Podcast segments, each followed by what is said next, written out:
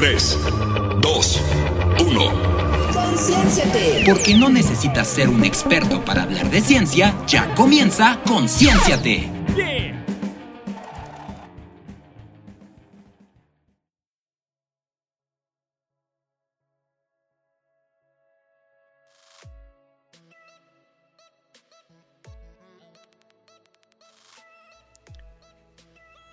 Tal y bienvenidos al segundo episodio de este su programa Concienciate?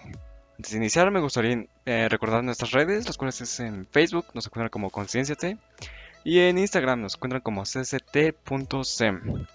Pues bien, vamos a iniciar con una, una sección muy bonita, o bueno, muy interesante y favorita en- para nosotros. Primero que nada, eh, les presento a Omar. Hola, hola. Omar, ¿qué tal estás? ¿Cómo están? ¿Cómo están?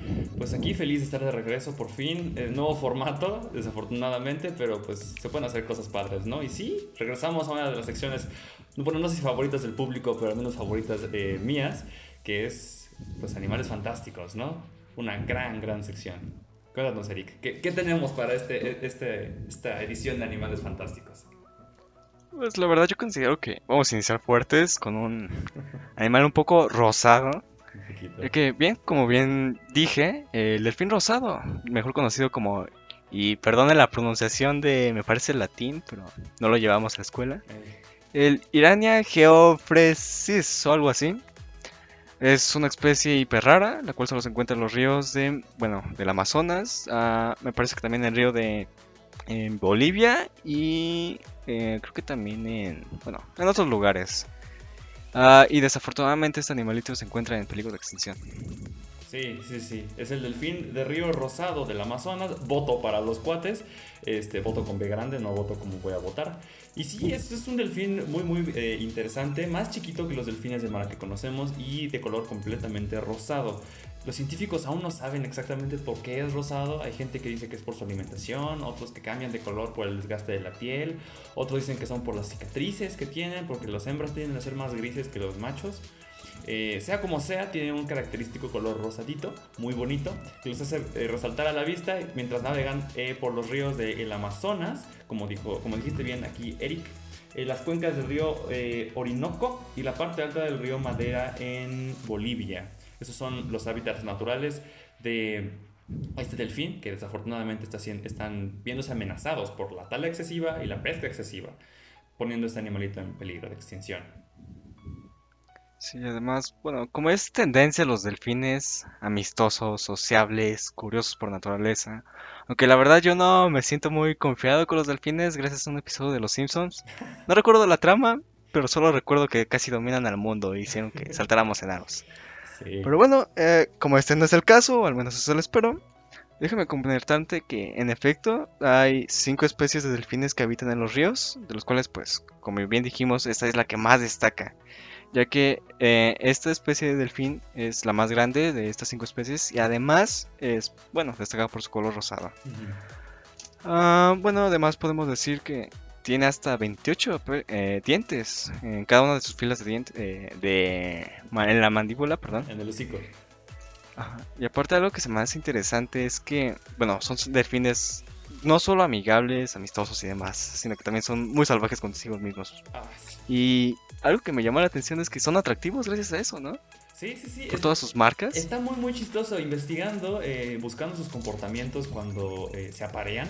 Encontré que cuando es, pues ahora sí que periodo de apareamiento, los machos se atacan unos a los otros, son muy, muy agresivos, llegan a arrancar pedazos de, hocico, pedazos de aleta, pedazos de piel. Pero estas cicatrices los hacen ver más atractivos a las hembras cuando llega este periodo de, de apareamiento, lo cual se me hizo rarísimo, ¿no? Es como, soy así macho mamadísimo con cicatrices de guerra y la hembra así como de, sí, sí, ven a mí, ven a mí. Nosotros muy- poniéndonos cicatricure, ¿no? Y Sí, cosas sí, para sí. quitarnos las cicatrices. Por eso, por eso, chavos, ya saben, pomada de la campana no sirve, hay que mostrar las cicatrices de guerra, sí, sí, aunque sea nada más porque se cortaron el cuchillo cortando este ajo, no sé. Este, no se pongan este pomada de la campana, dejen ver esas cicatrices que los hacen ver como machas alfa, según la lógica de los delfines, claro. Yo por eso siempre cargo con mi cicatriz generada por una banca, por andar de distraído. Sí, sí, Pero sí. bueno, continuando hablando de este delfín.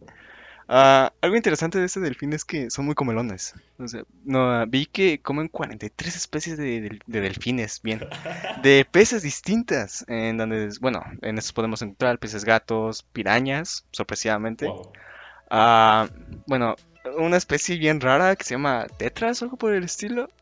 Y bueno, además hay que adicionar que comen cangrejos y algo que no me agradó mucho, pues tortugas pequeñas. que Sí. eso, pues me genera un poco de odio con respecto a estos delfines, pero bueno.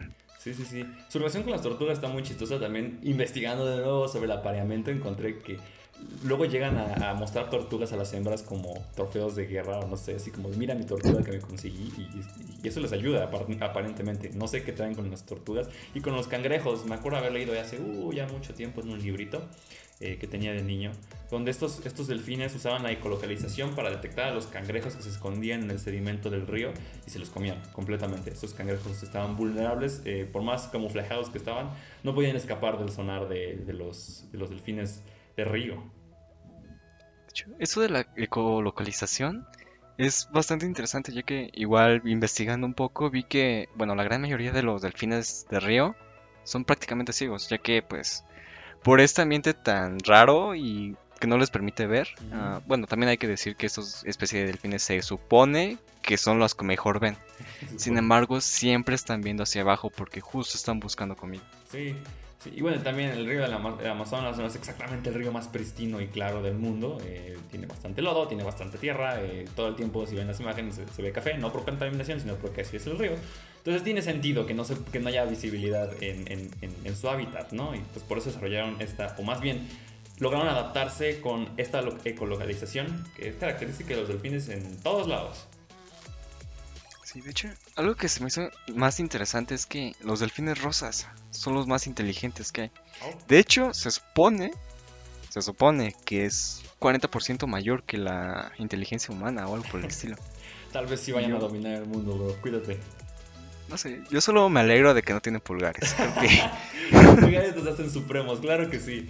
Sí, sí, sí, pero además de, de- de ser inteligentes son muy fuertes, porque leí que llegan a viajar hasta 30 kilómetros buscando comida. O sea, 30 kilómetros navegando por los ríos. Está cañón. O sea, 30 kilómetros caminando, yo ya estoy... Y entonces se los avientan nadando. Es, es increíble esta clase de animales, lo fuertes y, y capaces que pueden ser para sobrevivir en su entorno. No, déjate los 30 kilómetros, vete a la tienda y ya estás muerto. Son con pandemia, sí. No, no, Sobre no todo en mover estas piernitas de palo que tengo. Uy, no. Ya valí. Creo que, bueno, hemos dicho que son pequeños, o son, bueno, son los más grandes, pero ¿por cuánto? Bueno, según investigué, miden casi 2.5 metros de largo. Y llegan a pesar, pues, mucho, 200 kilogramos. Oh, no, sí que están pesados. Sí, sí, sí. Y pues. Oh, me quedé sorprendido por ese, por ese hecho. 200 kilogramos de, de puro, de puro delfín es muchísimo. Eh, De puro pero cangrejo. sí, de, de puro cangrejo, papá. este, pero sí, sí, sí, es, es increíble cómo también estos animalitos han ganado no solo su lugar en, en el ecosistema, sino también en la cultura local. Estaba leyendo que los locales creen que los, estos delfines son encantadores eh, y tienen propiedades mágicas y de repente salen del agua y se transforman en seres humanos para conquistar hombres y mujeres eh, por igual. Y siempre usan un sombrero para ocultar el gran bulto que tienen en la frente, que es donde tienen como su órgano para hacer localización, y el orificio nasal que tienen en la cabeza. Es increíble, ¿no? Yo sé que es un programa de ciencia y todo, pero eh, habla mucho de, de la importancia que tienen estos animales, no solo en el ecosistema, sino también en nosotros, ¿no? Como eh, sus vecinos, de alguna manera. Sí, de hecho, eso de que se tenga que poner un sombrero para tapar su... Bueno, pues donde respiran, la verdad a mí me dio mucha risa. Porque me acuerdo, mira, no tiene mucho que ver con los delfines, pero sí con algo que se comen, que son las tortugas. Sí. Ah, me parece que en Japón hay un... Ay, hay un dicho, que existen como que unas tortugas que tienen como que un hueco en la cabeza con agua. Oh, Que si se les vacía, pues se mueren. oh. Pues dicen que igual podían caminar y demás, pero si se agachaban, bueno, porque, bueno, eran muy educados. Allá en Japón, pues una costumbre es que se agachen. Ajá. Si tú te agachabas para saludarlos, ellos se agachaban y se morían. Diablos, sí, suena, suena a Pokémon, la verdad. Creo que también este delfín sería una especie de Pokémon, un Pokémon Shiny, delfín Shiny. Muy, muy probablemente sí existe, la verdad, con tanta variedad de Pokémon que hay. Yo creo que sí, hay que investigar. Sí. Y si no, nos hacemos el nuestro, un, un voto Pokémon. Claro que sí. Sí, sí, sí. Es, es increíble este, aprender sobre estos animales, pero pues, desafortunadamente están en peligro de extinción. Y, de nuevo, por nuestra culpa, ¿no? ¿Por quién más? Sí, o sea, hay que recalcar, yo creo que es una de las cosas que más recalcamos en esta sección, Sí. pero la verdad hay animales muy increíbles como este pequeño gran amigo, que la verdad por nuestra culpa se están pues desapareciendo. Ah, realmente todas las especies de delfines de ríos están en peligro de extinción, si no es que ya están extintas. Y bueno, la verdad es preocupante, Sí. es algo que debemos de tener mucho en cuenta. Sí, sí, sobre todo porque nos aprovechamos un poco de su naturaleza curiosa. Yo leí que muchos de estos este, delfines mueren más por accidente que por otra cosa. Porque, pues sí, o sea, son curiosos, se acercan a los barcos que navegan por el río Amazonas y terminan muertos, destrozados por sus hélices. O sea, es nuestra interferencia, queramos o no, eh, nos apropia- estamos invadiendo un lugar que, donde no pertenecemos y estos animalitos salen, pues, lastimados, desafortunadamente. Sí, pero bueno, no sé tú qué digas, Omar, pero creo que ya nuestro tiempo está rumbo a acabarse. Ah, diablos. Sí, sí, sí. Está, Qué está rápido, cerca de ¿no? acabarse, pero pues no olviden investigar sobre el voto y no olviden cuidar el ambiente para que estos animalitos sobrevivan, porque se lo merecen. Claro que sí. Bueno, con mucho que decir, como siempre, Sí. ah, nos tenemos que despedir. No sé, antes, pues nuevamente recordarles de dónde nos pueden seguir. En Facebook, recuérdalo como nos encuentran como Concienciate y en Instagram como cct.sem. Pues bien, ah, no se vayan a ir, manténganse en el programa ya que tenemos más temas interesantes por los cuales tenemos que hablar. Y pues, quédense en sintonía con nosotros. Regresamos.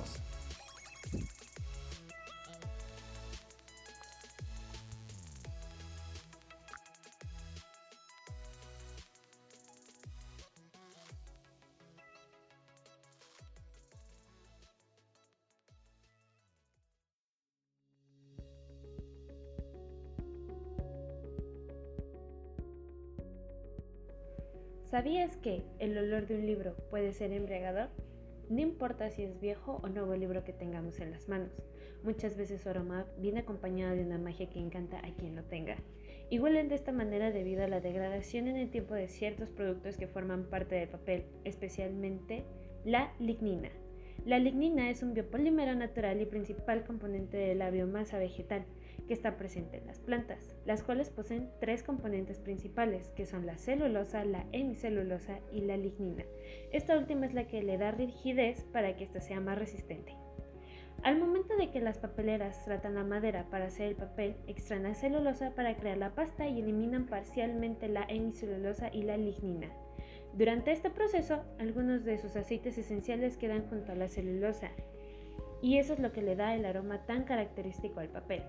La exposición al oxígeno y la humedad degradan con el paso del tiempo el papel, provocando el aspecto amarronado y haciendo las hojas más frágiles. Es por eso que en bibliotecas y archivos donde ciertos libros dejan de ser aptos para el uso del público en general. Debido al avance tecnológico en la industria, es probable que en el futuro el papel no envejezca como el papel en la actualidad lo hace, y que dejemos de tener libros que huelan de esta manera. Y este fue el Sabías que de la semana. ¿Y tú, sabías esto?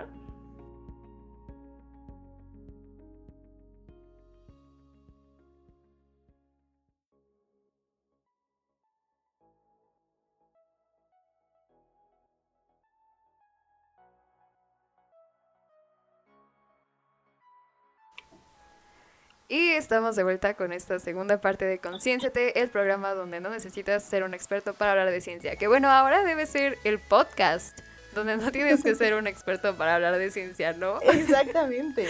Nueva modalidad, pero la verdad muy interesante. La verdad siento que está muy prometedor esta, esta nueva modalidad.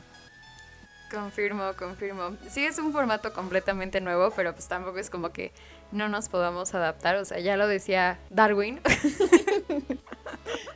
Pero bueno. Ay, sí, nuestro súper, súper amigo. Este, me presento, no nos hemos presentado. Ay, Importante. me presento, yo, yo, yo soy Diana Acosta y hoy estoy con. Mariana Hernández, un gusto estar contigo, Dianita. Ay, muchas gracias, Mariela. El gusto es mío, pero bueno, ya hablando de, hablando de gustos y disgustos, hoy traemos un tema pues bastante denso. Y es Bastante. que queremos hablar de las consecuencias aparentes, o sea, que estamos viviendo en este momento de, del calentamiento global y pues el cambio climático en general. O sea, es una tragedia, lo venimos viendo desde hace muchos, muchos años. O sea, empezó a surgir como esta teoría en que en los 70s, 80s, no más, más bien como desde los 60s, ¿no? Porque con este movimiento hippie y demás, que, que todos negaban como... Y hasta la fecha siguen negando, o sea... Y, teniendo... Impresionante que lo sigan negando, impresionante. Sí, sí, sí, o sea, toda, toda la evidencia enfrente, pero no, no, no, no, así es la gente. Pero bueno, adelante, Mariana. Pues sí, amigos que nos están escuchando, el día de hoy queremos hablarles sobre el cambio climático. Eh, no sé si lo han visto. Les recomiendo que de vez en cuando vean las noticias. Se asomen a la ventana. sí, se asomen a la ventana o vaya, ni siquiera se tienen que asomar. Ustedes lo están viviendo con las lluvias que por lo menos las personas que estamos aquí en el centro de, de México estamos viviendo. Entonces sí, solamente tienen que utilizar un poco sus sentidos para darse cuenta de las cosas muy locas que estamos viviendo con respecto al calentamiento global y al cambio climático. Y bueno, súper rápido, para hablar de cambio climático, ah, perdón, climático tenemos que entender qué es el cambio climático, ¿no? Entonces, eh, básicamente el cambio climático es un fenómeno que ha sucedido en el planeta durante todo el tiempo, toda la historia de este planeta. Eh, ya se ha calentado, ya se ha enfriado y eh, es un proceso completamente normal. La situación en estos momentos y por qué y el porqué de que es tan alarmante es que está sucediendo en periodos muy muy rápidos. Eh, el calentamiento, digo, perdón, el cambio climático normal sucede en, pues no sé, periodos de millones de años, ¿no? Y ahorita lo estamos viendo más que nada en los últimos por lo menos 100, 200 años que el, em, el humano ha contribuido a que exista este calentamiento, a que este cambio climático sea tan rápido como lo estamos viendo. Y de hecho es que eso, eso que comentas de, de que pues es un proceso completamente natural, es uno de los argumentos que utilizan las personas para negarlo, como, ay no, estamos en otra etapa, o sea, así como el deshielo, que, de lo que tenemos evidencia científica y, y todas las películas de la era de hielo, eh, o que obviamente se apegan a la ciencia en general, este, pues mm, hay gente que lo utiliza para decir que no, no es culpa del humano, porque es innegable que el cambio climático está aquí, o sea, como lo dices, es un proceso completamente natural. Lo que pasa es que nosotros lo hemos acelerado horrible desde que empezó pues la, la época industrial allá en los 1800, con la quema de, de combustibles fósiles, o sea, la quema de, carbones, de, de carbón, eh, que generalmente, bueno, antes... Eh, al principio pues se utilizaba más que nada eh, las máquinas de vapor y así.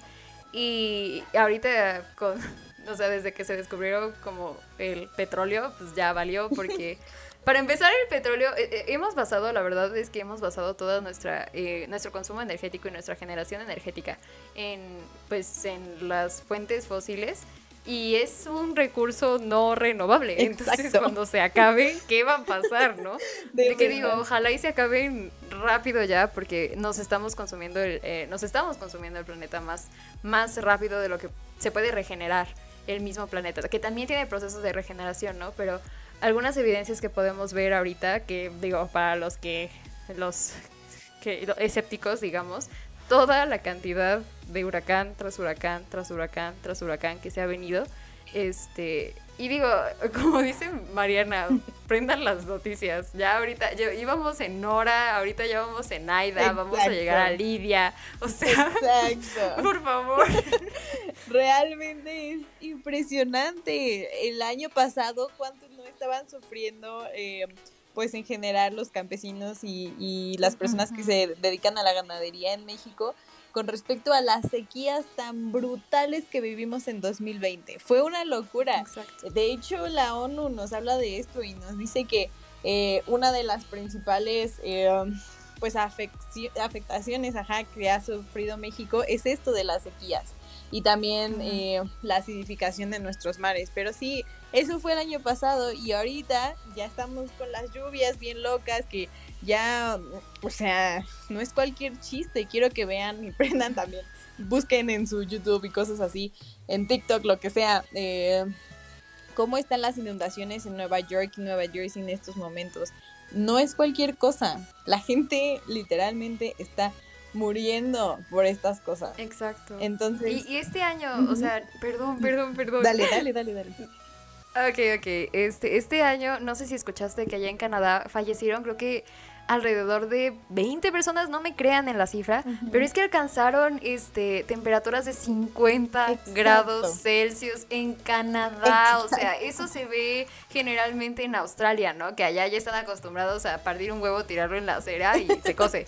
Pero en Canadá, y, y por supuesto que los tomó por sorpresa porque ellos no están acostumbrados a esta clase de, de condiciones climáticas. Entonces empezaron a fallecer, eh, incluso los, este, los hoteles que que pues tienen eh, lo- para el turismo, porque pues, hoteles, Sí, exactamente. eh, se empezaron a llenar porque las casas eh, civiles de, de los canadienses no están equipadas para, pues como con un sistema de ventilación, ¿no? Más al contrario, con un sistema de, de calefacción, porque pues Canadá es frío. Y entonces se iban a los hoteles porque allá sí tenían aire acondicionado, o sea, y aún así fallecieron, o sea, pobrecitos. Sí, y es a lo que poco a poco nos vamos a ir acostumbrando y la verdad es que no debería de ser así, por eso queremos hablar de este tema tan, tan importante, porque justamente es algo que nos afecta a todos, en Canadá, en Australia, en México, por ejemplo, en Grecia y en zonas de Europa en general.